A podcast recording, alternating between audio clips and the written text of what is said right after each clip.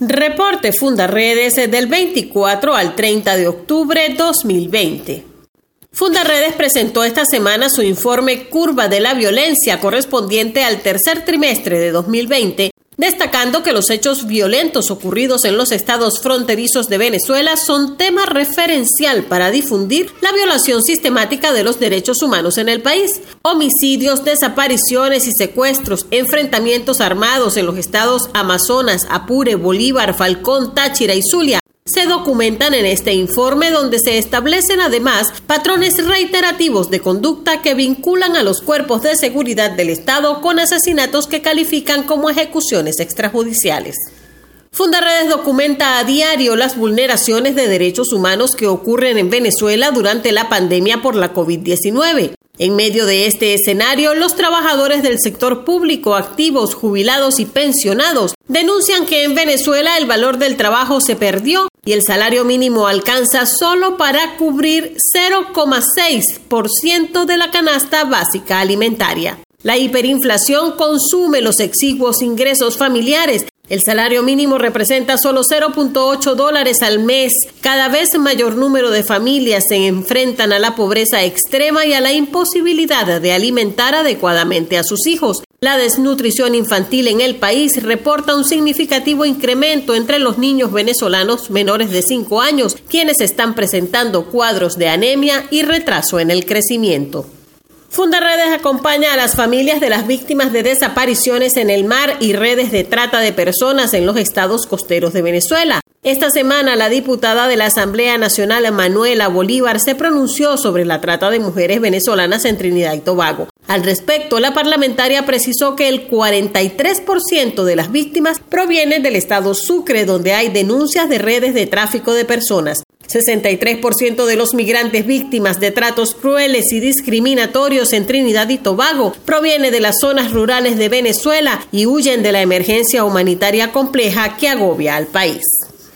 Para octubre de 2020, la cantidad de venezolanos en el exterior es de 5.490.000, lo que la ubica como el segundo fenómeno migratorio más grande del mundo. Adicionalmente, la pandemia de la COVID-19 ha puesto a los migrantes en una especial situación de vulnerabilidad.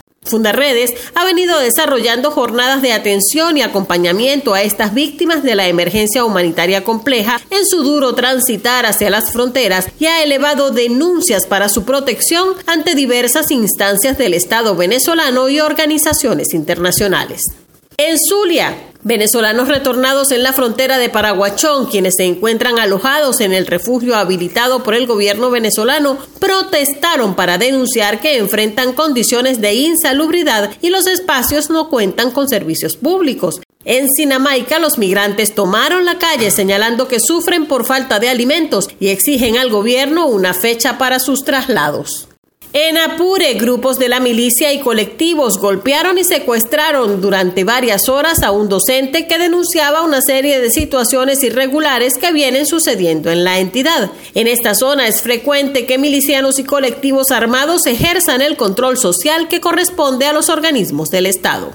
En Táchira, al menos cuatro personas desaparecieron en los municipios de la zona norte del estado, territorio controlado por la guerrilla del ELN y donde recientemente grupos paramilitares han amenazado a los pobladores y anunciado acciones bélicas para retomar estos territorios.